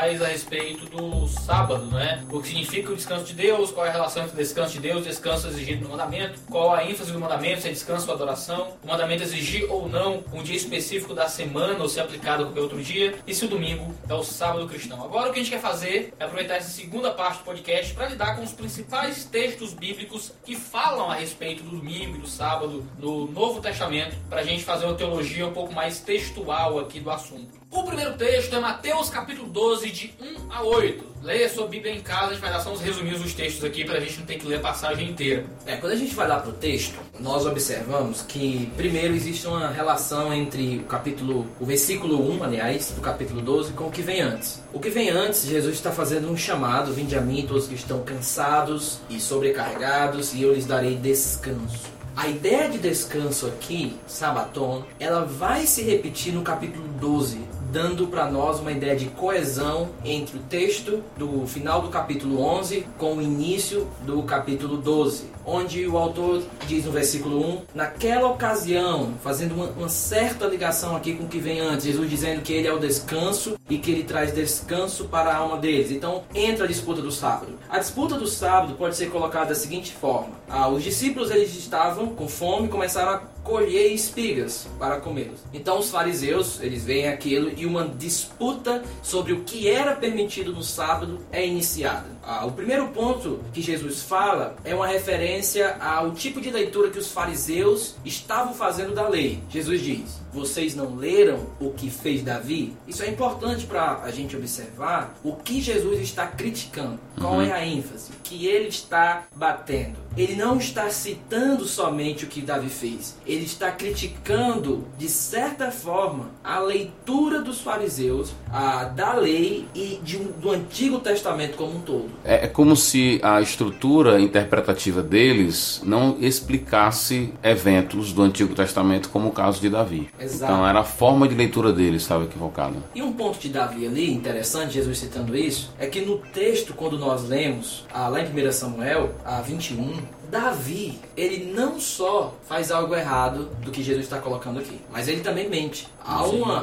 É. A, a- Davi ali é colocado como não só alguém que violou as leis ali, e a gente não sabe se ali era o sábado. tá? O texto de, de Samuel não deixa claro se isso aconteceu no sábado. O que é claro ali é que alguma coisa do templo foi violado. Só que qual é o ponto de Jesus? Eu entendo que o ponto de Jesus ali não é tanto falar ainda sobre o sábado. Eu entendo que o ponto de Jesus é, parece que a maneira como vocês estão interpretando o Antigo Testamento, ela não abarca, cearense falando, não A abarca. sua chave hermenêutica não abre todas as Ah, portas. promove. Exato. E aí fica por aí. Logo no versículo 5, Jesus não deixa eles respirarem e diz: Ou vocês não leram na lei, de novo, mais uma vez, dando aquilo. Porque é interessante a gente observar a quantidade de leis que foram criadas por grupos da, do- do- da Palestina do primeiro século e ainda antes, como a gente fala ali no início do judaísmo ah, do segundo templo, 300 antes de Cristo. Aquele fenômeno sem templo, aquele fenômeno fora da terra, aquele fenômeno sem tabernáculo, ocasionou justamente o surgimento de certas sinagogas que ocasionaram essa questão dos fariseus e outros grandes grupos de terem cuidado para que a lei não fosse violada. Jesus então diz o seguinte: os sacerdotes ah, no templo profanam esse dia e contudo ficam sem culpa. Esse é um ponto interessante. Jesus não só critica a chave hermenêutica deles, mas Jesus também mostra um exemplo aonde o sábado era profanado e assim como de certa forma a Bíblia não atribui culpa a Davi por aquele primeiro ato, aqui nesse segundo ato também os sacerdotes ah, eles ficam sem culpa. Ah, o que eu acho interessante ainda, Então ele está dizendo que Davi não teve culpa. e t- de certa forma, Quebrou. Jesus está se colocando como um daqueles que quebra o sábado. hum, Ah, alguém, é. pode, alguém pode dizer o seguinte, alguém pode dizer o seguinte, Isso não, não, foi não, João? Ah, Ah, um gemido. Não tem- não, Você fala o gemidez. Não nesse contexto, pelo menos. Mas então, que é que você pensa disso aí? Ah, ele vai dizer que ele é o senhor do sábado, né? No Então, texto. a regra É. se aplica a ele, é isso? é, o Porque, ponto, é, o, que, o que acontece é o seguinte: a regra, vamos dizer assim, os sacerdotes quebravam, mas não recebiam culpa. Então você tem uma quebra sem culpa. A mesma coisa com Davi. E o que é interessante, e aí já estamos em outro tópico, que é como Davi é visto no Antigo Testamento e como os filhos dele são chamados de sacerdotes e como no Salmo 110, né? O filho dele é também sacerdote. Então há toda uma, digamos assim, uma teologia em volta da pessoa de Davi, do significado dele, porque parece que Jesus está colocando Davi na mesma categoria dos sacerdotes, que quebram, mas não tem culpa. A gente pode olhar aqui e dizer assim, ok, mas os discípulos de Jesus estavam com fome. E Sim. Jesus quer justificar a fome. Eu não entendo que Jesus está justificando a fome. E alguém pode olhar para Jesus e dizer, Jesus, se toca. É Davi que fez isso. Foi Davi É, que fez isso. é. Quem é você? E eu entendo que esse ponto de menor para maior, ele começa a ser estabelecido. Porque na medida que ele fala aqui de Davi e depois agora vai fazer uma relação de uma ação do sacerdote que é feita, mas que não é, é colocado como culpa, É. mas essa ação, ela não é uma ação de qualquer coisa. É uma ação em relação ao templo. Então, a meu ver, o que Jesus está dizendo é: o sacerdote fica sem culpa porque ele está servindo no templo. Certo? E tem certas questões no Antigo Testamento de lei que elas vão ter alguma prioridade. Nesse sentido, parece que para Jesus, o que Jesus está colocando aqui, é que o templo tem prioridade sobre o sábado. E que nesse sentido, porque o templo tem prioridade sobre o sábado, o sacerdote, ele fica sem culpa. Porque o templo, ele tem prioridade. O templo é o lugar de, de encontro com Deus, é um, um ápice ali da adoração do povo da antiga aliança. E é por isso que logo em seguida, no verso 6, ele diz: Eu lhes digo que aqui está o que é maior do que o templo. Porque se o sábado ele é menor do que o templo. O templo maior do que o sábado. E o fato do templo ser maior do que o sábado isenta os fariseus de culpa. Logo, aqui está quem é maior do que os dois, tanto do templo como também do sábado. A sua linha de argumentação basicamente é guiada pela frase de Jesus, maior. Isso. Não é isso? Essa frase te orienta a entender que existe uma gradatividade de importância até chegar no ápice que é o próprio Jesus. Isso, e eu entendo que esse maior do que o sábado, ele não me indica que o sábado passou aqui. Nós, nós não precisamos forçar o texto. Sim. Eu entendo que Jesus está dizendo: chegou alguém que supera aquilo que era maior no antigo. E parece que vocês não compreenderam quem está aqui. No sábado, os fortes estão fazendo isso aqui, ó. Havia na comunidade curamita, dos rolos de Mamu, do Mamoto, Sim. uma expectativa de que, em certo sentido, o Messias ele ia suplantar certas coisas do Antigo Testamento que chegariam a ele. E eu entendo que provavelmente eles poderiam ter, sim, essa ideia aqui, de que chegou aquele que é maior do que um dos maiores símbolos religiosos para vocês. O problema dos fariseus, então, não era porque simplesmente eles estavam colocando fardo demais. Esse não é o problema aqui. Eu É muito argumentar que Jesus está se opondo a leis que os fariseus estavam exagerando em cima do sábado e coisas assim. Eu entendo que no início Alguns pode até diriam que está contrapondo a Halakha, É, né? vamos dizer, vocês não leram? Ok, pode ser um contraponto É. ao Halakha, mas ele traz isso pro sábado e coloca o sábado no nível é, é, Abaixo. abaixo É. dele mesmo. Então eu entendo que qual é o ponto desse texto? Vocês não entendem quem chegou, vocês não entenderam quem está aqui. Quem Uhum. está aqui é o filho do homem, ele cita o filho do homem, isso aí eu entendo que sim, vai E, e essa falta de entendimento, seguindo essa linha de raciocínio, eles não entenderam o que está acontecendo ali, porque Jesus é maior do que tudo, mas também eles nem entenderam o próprio sistema do antigo quando não souber- souberam explicar as questões envolvendo Davi e os próprios sacerdotes. Porque já ali havia sinais de elementos de superioridade, vamos dizer assim, e de importância já no Antigo Testamento. Sinalizado que eles não conseguiam entender essa relação hierárquica, vamos colocar assim. Agora eu acho que a gente pode acabar perdendo muitas vezes da passagem é que não era só Jesus quebrando o sábado, eram os discípulos de Jesus quebrando o sábado. Aham. E Jesus justifica que os discípulos não sigam o sábado porque ele é maior que o sábado. É, ele chega É. e de alguma forma isso justifica o que os discípulos estavam fazendo. Isso, a explicação está nele. É, a explicação tá Porque nele. é isso que É. você falou de que não, porque eu sou maior que o sábado, sou senhor do sábado. Aham. Isso justificaria que Jesus, a semelhança do sacerdote de Davi, ah, quebrasse o sábado. Sim. Mas não, justifica que os discípulos de Jesus quebrassem o sábado, que é uma aplicação muito mais séria É. sobre a aplicabilidade do sábado, do sábado no Novo Testamento. Isso, Os que- discípulos é. podem descobrir o sábado porque ele é o senhor do sábado. E a gente está agora à sombra daquele que é o senhor do sábado. Ok, interessante. E interessante que esse ponto da interpretação deles, Jesus no verso 7, só pra gente dar um entendimento completo aqui envolvendo o 7. Jesus disse: Se vocês soubessem o que significam estas palavras, desejo de misericórdia, não sacrifícios, não teriam condenado o inocente. É interessante que mais uma vez Jesus ele pega no pé da interpretação dos fariseus. Jesus disse: Se vocês soubessem o que significa, havia um problema de interpretação. Agora, eu não entendo que o problema de interpretação aqui era simplesmente um problema de ensino médio. Não entendo. Sim, dizer, sim. eu não estou conseguindo ler direito. Eu entendo que é uma interpretação à luz de quem tinha chegado, que era o problema deles. O Messias tinha chegado. E aí, um dos pontos que eu quero coisa aqui é: Jesus, ele não está falando, olha, eu vou falar de misericórdia agora, porque vocês têm que ter misericórdia dos meus discípulos que estão com fome. E, não, entendo que Jesus está dizendo o seguinte: no dia em que algumas pessoas não entenderam quem eu sou, eles mataram inocentes. Aí ele vai dizer o seguinte: esse é o problema de uma interpretação errada. Eles fizeram aquilo e parece que vocês também não sabem o que significa essas palavras. Então o que Jesus está dizendo é não observar quem é o filho, entender aquele momento do que o Messias chegou, o filho do homem chegou, era algo vital para a vida mesmo e, e para todo aquele momento que estava acontecendo. Eu não vejo que esse texto ele fala da passagem que o sábado se foi, mas esse texto ele para mim é uma pista de que a chegada do Messias faz algum reboliço nessa relação Shabat, templo com os cristãos. Aí, lembrando as palavras do Iago, né? Então, não somente a questão de Jesus e o templo, mas os discípulos de Jesus e o sábado. No sábado, os fortes estão fazendo isso aqui, ó.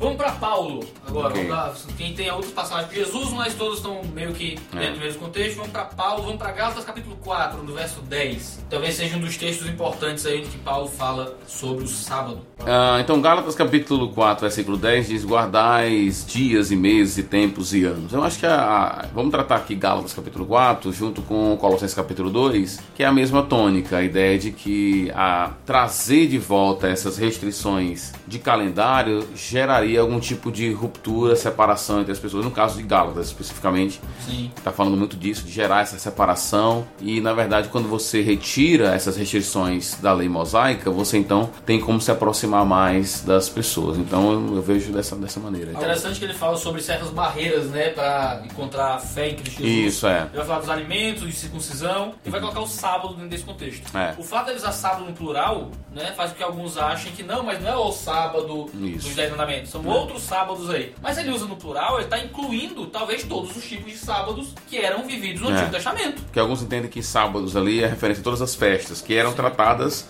como um sábado, né? Como o sétimo mandamento, o quarto mandamento. Pode significar mais do que o Mais, sábado dos dez mas não mandamentos, pode mas não significar menos. menos, exatamente. Exatamente. É. Uma coisa que alguns vão argumentar em Gálatas aqui é que ele está falando do calendário romano. Desenvolve, cara. O argumento é ridículo, não vai lá. O cara diz o argumento e ri do argumento que tá. pra ti. O que foi que eu fiz? Eu só olhei.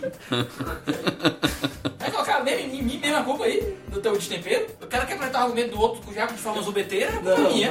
eu tentei essa série aqui. Isso é o quê? Isso é insulina? Faz Não, isso? vai, vai. Aí. Um abraço.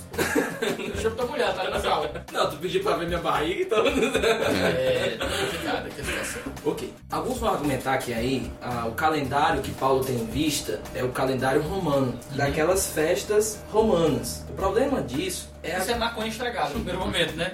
Maconha é É, eu acho que quando você for fumar, você tem que reservar num lugar né, onde não, não cria algum tipo de mofo, né? o problema aqui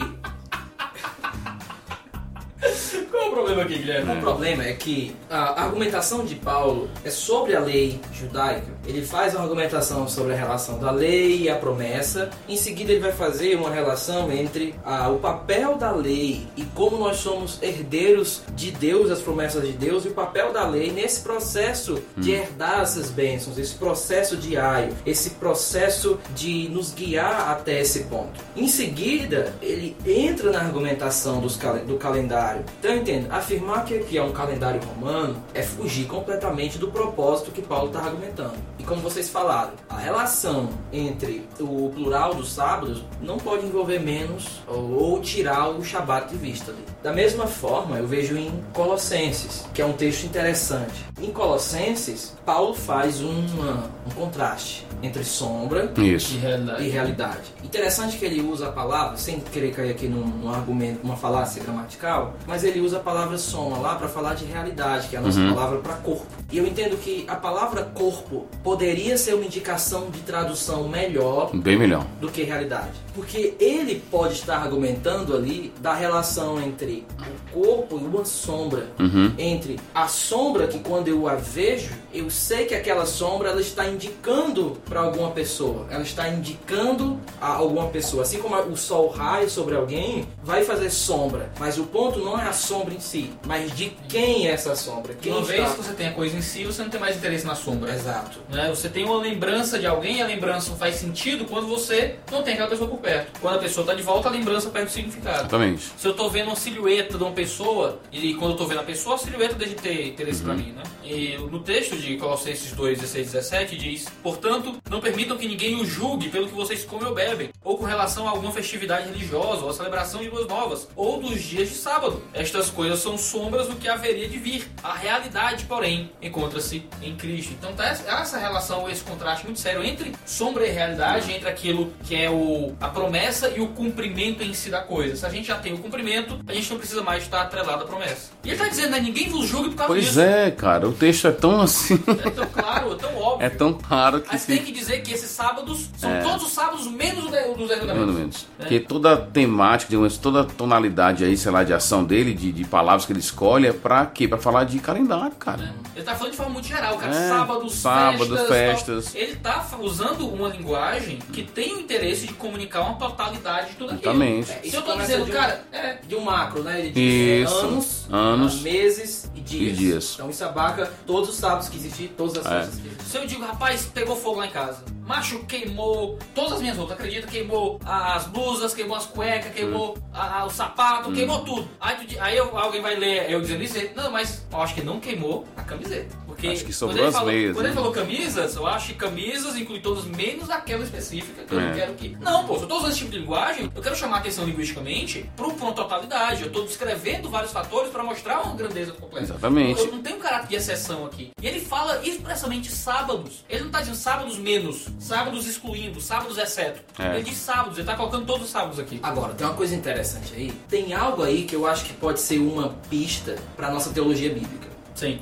Quando Paulo fala de sombra, ele nos ajuda, dá permissão para talvez olharmos isso com algum tipo de tipologia, como alguma coisa que o sábado ou as festas ou todo esse movimento do calendário ele apontava, além de si mesmo. A nossa pergunta é para o que ele apontava, porque se é sombra, então nunca teve a intenção de ser permanente. Eita, compadre, isso é, É. isso é A pesadíssimo. sombra pressupõe isso para Paulo. É. Momento da realidade impõe uma temporalidade, temporalidade da sombra. Então eu entendo que isso aí já nos ajuda a montar uma teologia bíblica de que o Shabat ele apontava para algo além de si mesmo, que o autor de Hebreus pode nos ajudar a Sim. entender o que seria isso. No sábado, os fortes estão fazendo isso aqui, ó.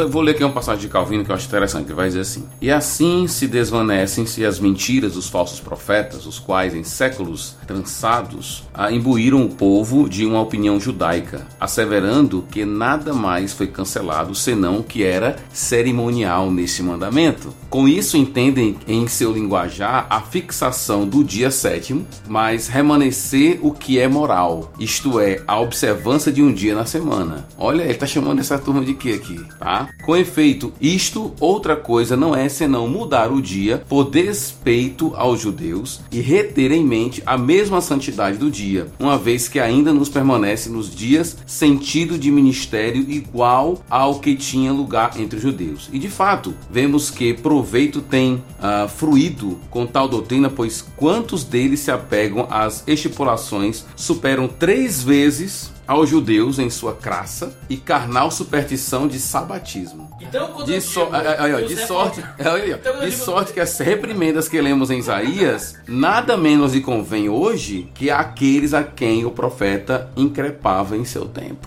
Então quer dizer que quando eu digo que certos reformados são os adventistas do domingo, eu só tô fazendo eco ao querido João Calvino. É, exatamente. Aí ele vai dizer assim: porque não guardamos, no caso domingo, como uma imposição de uma religião rígida. Ele vai dizer, como uma cerimônia com a qual julgamos está cumprindo um ministério espiritual. Não é um mandamento. Não, mas usamos como um remédio necessário a fim de manter a boa ordem na igreja. Não me prendo ao número 7, ele vai dizer, para sujeitar a igreja a alguma servidão, pois não condeno as igrejas que adotam outros dias Eita! para suas reuniões solenes, conquanto que não tenha nisso superstição, como não a tem quando se tem em vista unicamente a manutenção da disciplina. Olá, meu nome é Iago Martins, eu sou calvinista e você não é.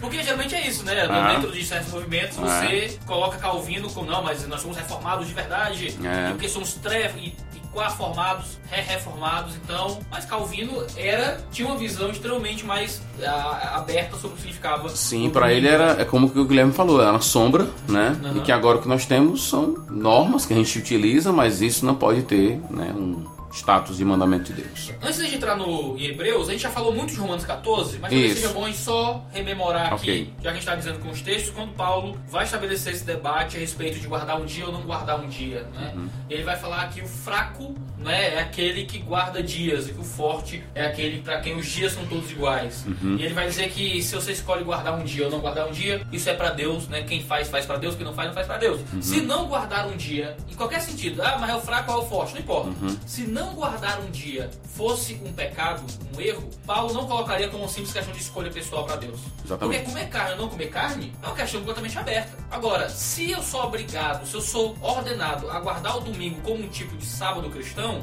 se eu não o faço, eu estou indo contra o mandamento de Deus. Uhum. Certo. Eu estou indo contra aquilo que é uma indicação para o caminho da igreja. Tra- eh, muitos reformados dizem que é pecado Uhum. não guardar o domingo. Então Paulo está dizendo que não guardar um dia é uma questão de liberdade. Uhum. Se é uma questão de liberdade, não pode ser visto como um mandamento que pega todo esse peso de, de Shabá jogado no domingo. Agora vem a questão prática do dia do domingo. Eu diria assim, há, há quando você lê, por exemplo, 1 Coríntios capítulo 11, quando Paulo ali fala do culto coletivo, e você li- lida com a questão do véu, por exemplo, e ele vai usar um argumento interessante. Um argumento não, ele vai dizer assim, não é costume das igrejas. Aham. Né? Então é interessante como para Paulo o elemento da tradição tem o seu peso, peso, tem o seu sim. peso. Então quando alguém fala assim, mas por que no domingo? Eu diria isso, porque não é costume nosso, né? Porque é, Porque é costume, melhor dizendo, porque é costume da igreja fazer isso. Não tem nenhum problema em você apelar para o costume, para a tradição. Não tem por que a gente negar, inventar agora, fazer um culto na segunda-feira de noite. Porque tá afim, porque porque quero. tá afim, porque quero. Às vezes tem justificativa Exatamente, isso, né? exatamente. Social, histórica, Sim. Enfim, tem várias razões para você. Perseguição, né? E até a própria cultura. Talvez é uma cultura aí de algum povo que a gente não conhece que divide a semana em 10 dias e não em 7. Então a gente tem que. é, não há uma regra para isso. Mas se há um costume estabelecido, eu acredito que a gente tem que levar em conta também isso quando lidar com um assunto assim. É porque Paulo ele coloca lá como assunto de consciência. Isso. Então existe uma importância do ponto de vista do amor, de como eu uso a minha liberdade para com meu irmão. Exatamente. E a minha liberdade, ela está limitada ao meu amor. A minha liberdade, ela não pode ser colocada acima do amor, porque senão ela causa divisão e coisas na igreja indesejáveis. Agora, o que Paulo deixa claro ali é que o debate em si não era importante, mas como as- a consciência dos irmãos, elas estavam sendo feridas ou não. Mas dentro disso o que fica claro para Paulo é não é mais requerido. Isso. E um ponto importante essa questão de consciência é que naquele contexto fraco, na minha perspectiva, é alguém que não tem convicção suficiente. Então é fraco porque ele não está firme realmente. Há algum nível de dúvida nele ali, entende? Então o forte está geralmente a tendência do forte inclusive é desprezar o fraco e a tendência do fraco é julgar o outro, por mais que não tenha convicção devida. Por isso que ele vai dizer que tudo que é feito sem fé é pecado, né? Então, o que eu diria assim daquele texto é que não dá para usar um texto daquele e querer a partir da- daquele texto estabelecer, não, esse dia tem que ser esse dia aqui, porque é um mandamento de Deus. É exatamente o contrário. Acho assim, de tudo isso, Colossenses 2 e Romanos 14 para mim trata de um tópico específico, é calendário, dias, diz que já passou e agora é a questão de você saber lidar com os irmãos com essa questão sem querer impor ou escandalizar. E lembrando que escandalizar, pelo menos na minha perspectiva, não é fazer algo que incomode alguém, Temos um incomode. vídeo aqui do Nojento Teologia sobre Pronto. a teologia do escândalo. Pronto. Você confere aí no canal. Pronto, e não é só isso, mas é a ideia de você realmente forçar a pessoa a fazer algo que é contrário à sua consciência. né? No sábado, os fortes estão fazendo isso aqui, ó. Agora, não sei vocês, mas pra mim Hebreus 3 é o grande, a grande bala de prata a respeito do que significa o sábado. A gente falou aqui que o sábado ele aponta pra outra coisa, né? Eu acho que Hebreus 3 deixa claro para o que o sábado aponta. Então, capítulo 4 de Hebreus, versículo 1 diz assim: Visto que nos foi deixada a promessa de entrarmos no descanso de Deus, que nenhum de vocês pense que falhou, pois as boas novas foram pregadas também a nós, tanto quanto a eles. Mas a mensagem que eles ouviram de nada lhes valeu, pois não foi acompanhada de fé por aqueles que ouviram. Pois nós, os que cremos, é que entramos naquele descanso, conforme disse Deus. Assim jurei na minha ira, jamais entrarão no meu descanso, embora as suas obras estivessem concluídas desde a criação do mundo. Pois em certo lugar ele falou sobre o sétimo dia nessas palavras: No sétimo dia Deus descansou de toda a obra que realizara. E de novo, a passagem citada há pouco já diz: Jamais entrarão no meu descanso. Portanto, resta entrarem alguns naquele descanso, e aqueles a quem anteriormente as boas novas foram pregadas não entraram por causa da desobediência. Por isso Deus estabelece outra vez um determinado dia, chamando hoje, ao declarar muito tempo depois, por meio de Davi, de acordo com o que fora dito antes: Se hoje ouvirem a sua voz, não endureçam o coração. Então, a argumentação do, do apóstolo aqui basicamente é essa. Ele vai citar, interessante a forma como apóstolo, ih, falei da apóstolo, não é apóstolo. Não é, não é apóstolo, não é apóstolo. E se fosse, como é que você sabe que não é? É porque ele se coloca fora do grupo dos apóstolos no capítulo 2. Né? É. Você sabe que não é, foi mal. Ah, O próximo podcast será sobre o autor de Hebreu. Olha! Pô, Né? A Bíblia de Estudo Day, que tem um negócio muito legal a favor de Paulo, que é incrível, cara. É, né? Quando eu li a primeira vez, eu fiquei chocado, assim. É tipo assim, 30 argumentos pra ser Paulo. É coisa de doido. Mas tem, muito, tem muitos argumentos pra você falar. É, é muito, muito doido. Então, ah, aqui ele, o, o- o autor do livro, ele faz essa conexão entre a expectativa né, do descanso futuro, estando na terra do descanso, e ele cita então o descanso da criação. A forma como ele cita a passagem aqui do é bem diferente, né? Ele diz, o Espírito Santo diz, alguém em algum lugar diz, e é mais ou menos isso. Eu acredito que é o ponto aqui do autor no capítulo 4, é exatamente esse. Nós já entramos no descanso, mas ainda não, é porque ele vai dizer que a gente tem que se esforçar ainda e tal, para entrar no descanso. do já e ainda já ainda não, não, manifesta, né? teologia, exatamente. E esse descanso ele está intimamente relacionado com aquilo que a gente encontra em Cristo Jesus como uma salvação presente e futura, né? De Exatamente. que nós já temos um descanso sabático e esse descanso sabático não é o dia que a gente guarda, mas é a esperança que a gente tem. Isso. Porque um dos motivos que o autor coloca de que o povo não entra, eles não entraram no descanso É interessante que aí o descanso está atrelado não só ao sábado como mandamento moral, mas também ao sábado como entrada na terra. Sim, Sim. É o exato, descanso prometido, exato. né? É. Ele coloca que eles, eu jurei na minha ira, não entrarão no meu descanso. A pergunta é, que descanso o Salmo 95 tinha em mente? Uhum.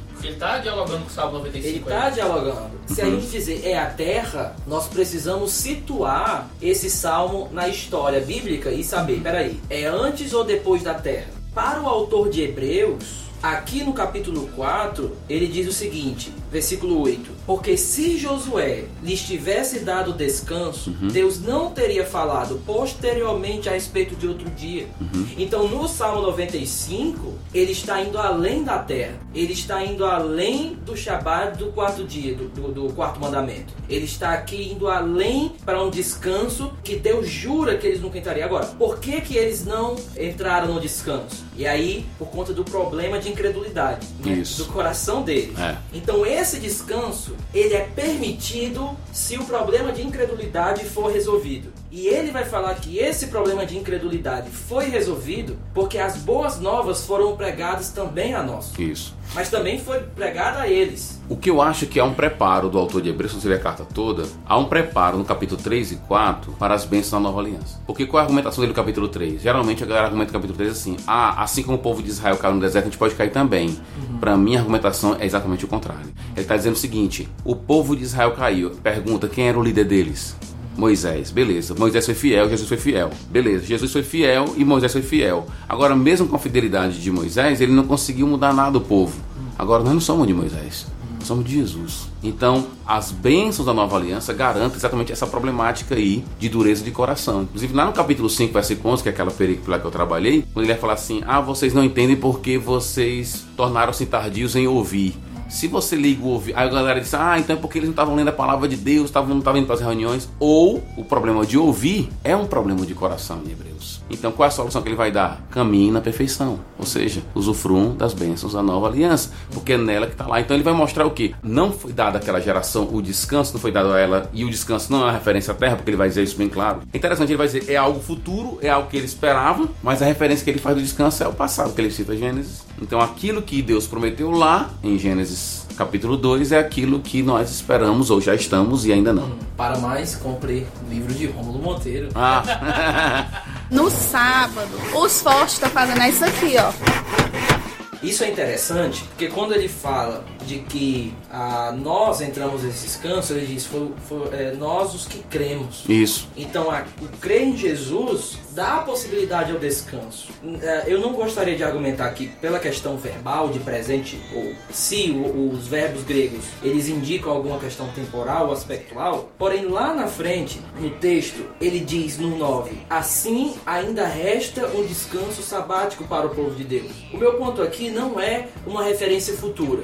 Falando do verbo grego aqui, mas os outros indicadores que estão presentes na passagem que apontam que o início, no início ele diz: nós os que cremos entramos naquele descanso e lá na frente ele diz: ainda resta, Resta um descanso. descanso. Então a relação do autor aqui é fantástica, porque primeiro, dando um- um- uma resumida, para o autor de Hebreus entrar no descanso de Deus é, só é possível se o problema do coração for resolvido. E aquilo que foi acompanhado com essas boas novas, a crença e por conta da natureza do seu Salvador, do seu Messias, possibilitam eles a entrarem nesse descanso. Então nós entramos nesse descanso. Por outro lado, ele fala que ainda resta um descanso para o povo de Deus, pois todo aquele que entra no descanso, ele dá um suporte para o que ele acabou de falar no verso 10, também descansa de suas obras. Aí ele faz uma referência ao descanso de Deus, como Deus também descansou. Ou seja, eu descanso das minhas obras como Deus descansou. Ele não está dizendo, eu descanso porque eu estou cansado. Ele diz, eu descanso porque eu acabei o que tinha que fazer e agora eu vou entrar no regozijo daquilo que eu fiz. É interessante que a aplicação que ele vai fazer, o descanso de Deus, é completamente diferente da aplicação que é feita para o povo de Israel dos Dez Mandamentos. Exato. Porque Deus descansou, a gente não descansa no sábado. Porque Deus descansou, a gente entra em um regozijo que já começa agora em Cristo Jesus, mas que espera uma concretização futura no fim de todas as coisas. E que esse descanso que nós já entramos hoje, ele de certa forma ainda nos leva a trabalhar. Porque Sim. ainda resta o descanso. Agora, que trabalho é isso? Eu gostaria de ler Apocalipse 14, verso 13. Diz assim: Então ouvi uma voz do céu: Escreva, felizes os mortos que morrem no Senhor, de agora em diante, diz o Espírito. Sim, eles descansarão das suas obras, pois as suas obras o seguirão. Há uma ideia de descanso de obras, não no sentido de cansaço ou não cansaço, mas no sentido de entrar num novo momento histórico de relacionamento com Deus, que de certa forma iniciou-se em Jesus no seu aspecto já, mas ainda terá sua plenitude, e eu penso que no novo céu e na nova terra. O autor de Hebreus podia muito facilmente, mas ainda resta um descanso sabático, né, que é no domingo. Ele não faz isso. né? Ele poderia ter feito, era o espaço argumentativo perfeito. Temos um descanso que Jesus e tal, mas ó, não pense. É. Eu estou dizendo que a gente não precisa descansar no domingo. Ele não diz isso. Ele diz, ó, mas não pense que não tem um descanso futuro ainda escatológico vir. É. Ou seja, na nova aliança, descanso de Deus nunca é aplicado ao quarto mandamento. Ele é aplicado à obra de Cristo e algo que os cristãos da nova aliança ainda esperam. Então vamos resumir aqui o argumento final de tudo e entrar para algumas aplicações gerais. Primeiro, o sábado não é requerido aos crentes da nova aliança. Para Israel, o mandamento do sábado é um sinal da aliança do Sinai. Nada mais do que isso. É, isso fica claro no texto. Né? É. Esse é o sinal porque vocês saíram da terra, Uhum. ou da terra do Egito. Ah, e os crentes da nova aliança não, eles não estavam presos no Egito, eles Uhum. foram libertados do Egito. Crentes em Jesus Cristo, então, eles não estão debaixo da antiga aliança, tendo em vista que a nova aliança já foi inaugurada em Cristo Jesus. Então a gente não está debaixo da- do mesmo sinal, do mesmo selo do Sinai, Isso. como os judeus estavam. Essa aplicação pressupõe o nosso entendimento de relação entre as alianças de contraste, a ali- a antiga Também, aliança com a que ler, tem que nova. ouvir o podcast sobre Exatamente. a entender bem. Desse jeito, então, o Sabá, ele também apontava para um descanso escatológico que os crentes já desfrutam, mas ainda esperam desfrutá-lo completamente na cidade celestial. A gente descansa, a gente tem um sábado, a gente guarda o sábado, certo? Sim. Todos os dias em- na fé em Cristo Jesus. A gente não guarda o sábado no sábado normal, a gente não guarda o sábado no domingo, a gente guarda o sábado na fé em Cristo, porque Ele é o descansar das nossas obras. É o que ele disse, né? Vinde a mim, todos que estão cansados, Uhum. eu vos aliviarei. Antes do- da controvérsia do, Do sábado, com é. os fariseus. Vamos ter algumas aplicações finais aqui pra gente ajudar o pessoal. Primeiro, coisas periféricas no centro é um perigo. É transformar essa questão de sábado num cavalo de batalha, aí é um destroço. A gente olha Romanos 14, que é uma questão de consciência. É. Se o cara olha aqui e diz, ah, Iago, eu sempre guardei o sábado minha vida toda, eu era adventista, eu sou adventista, eu tô pecando sendo adventista e guardando o sábado? Não, de forma nenhuma. O, é, cha- é engraçado quando a galera vai fazer aquelas palestras sobre seitas e heresias, né? A principal crítica aos testemunhos de Jeová é que eles não aceitam transfusão de sangue É. e aos adventistas que guardam o sábado. Como se isso fosse o grande problema né, da- da- das coisas. Não é. A questão do sábado é uma bobagem. É, tipo, é uma questão completamente pessoal de ordem privada. Se eu quiser guardar um dia pra Deus ou não, o sábado pra Deus ou não, você que sabe, você que faz pra Deus. Isso não tem que ser um cavalo de batalha, não tem que separar a questão. E eu diria até que é aconselhado. Guardar um dia? Sim, guardar um dia, passar um, pegar um dia ali, reservar aquele dia, eu diria que é aconselhado. Não tratando como lei, né? Sempre assim, mas. Tempo de descanso, né? É, um tempo de descanso é importante, né? Aí a gente pode fazer apelos, inclusive, em outras áreas do conhecimento, né? Parte da psicologia, parte da fisiologia e tudo mais, mostrando Mas, a é uma, importância. mas essa é uma aplicação possível do Antigo Isso, Testamento. Toda é. lei é útil, né? E Exatamente. sabe, ó, o judeu descansava, a terra descansava. E a linguagem era realmente descanso, né? É, físico mesmo. é, talvez seja importante a gente pensar em descanso também, É. como algo bíblico. Nós achamos que sabemos descansar, Uhum. mas os no- o nosso descanso geralmente ele é sem qualidade. Uhum. Eu posso dizer por mim, eu tenho muito problema para descansar. Então, quando eu olho o Shabat e como Deus coloca uma importância disso no Antigo Testamento, eu não posso fechar os olhos para isso e dizer, Uhum. olha,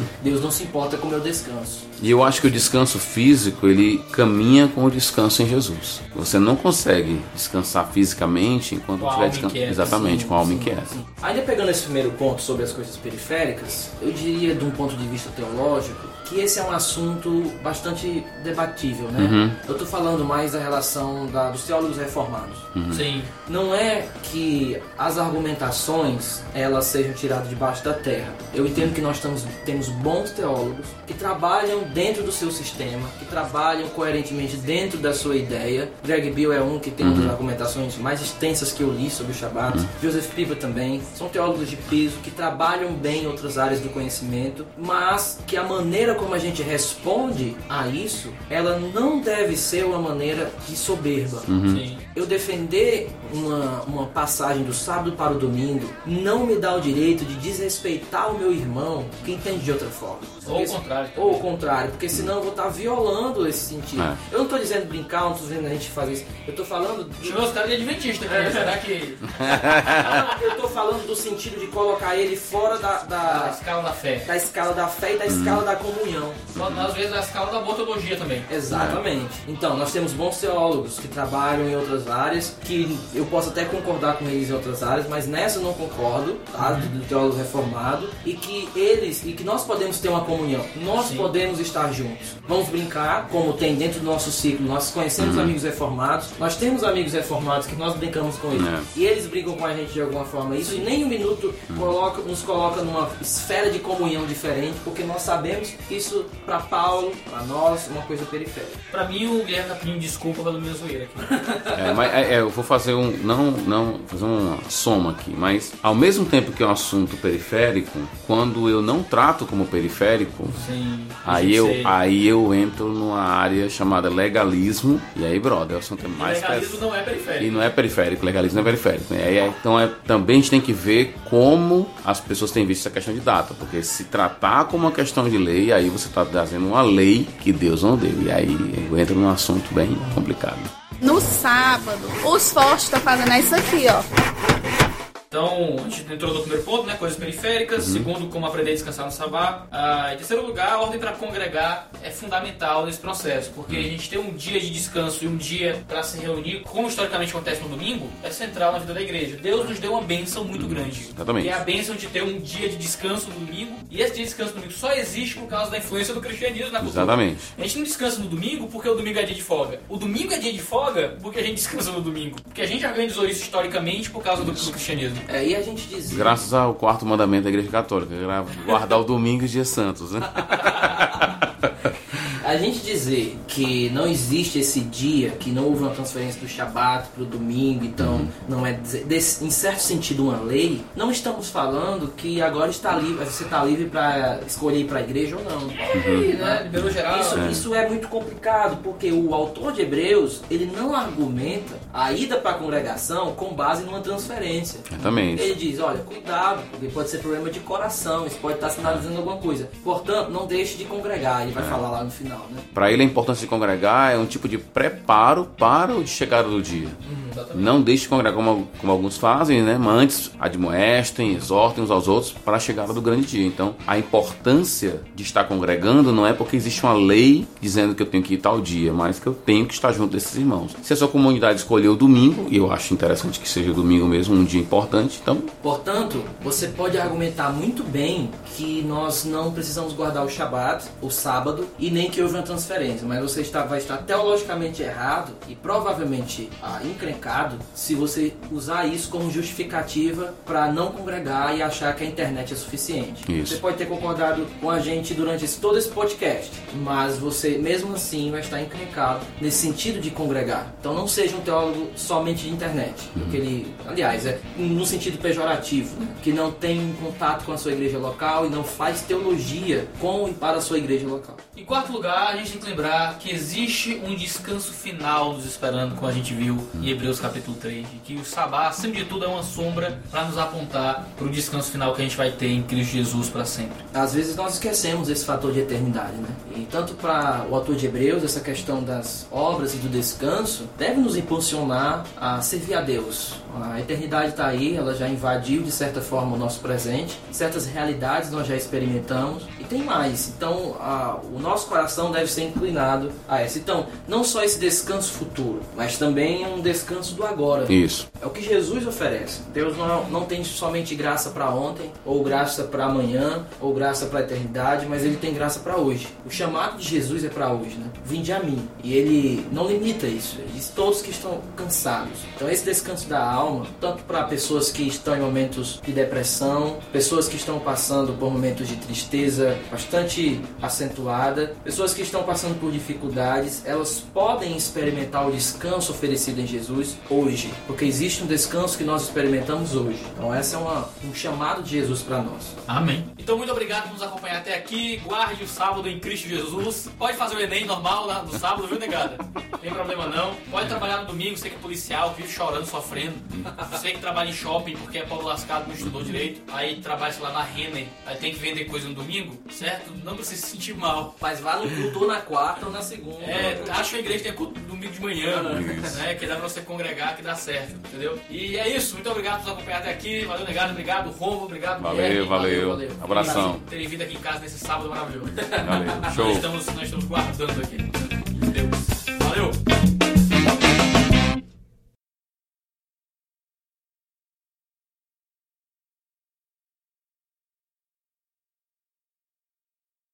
Foi, cara? Deu Eu pau no meu- deu pau no meu computador aqui. Não, tô suando. Tudo bem. Aí eu posso começar a feder. Ah, Não, não fedo não. Quer dizer, eu fedo. Eu tô comprando um desodorante de 7... Falando isso tudo. Não, cara, 70 reais o negócio que eu tô usando. já é isso, filho. Tá passando pó de ouro no sovaco, já é isso.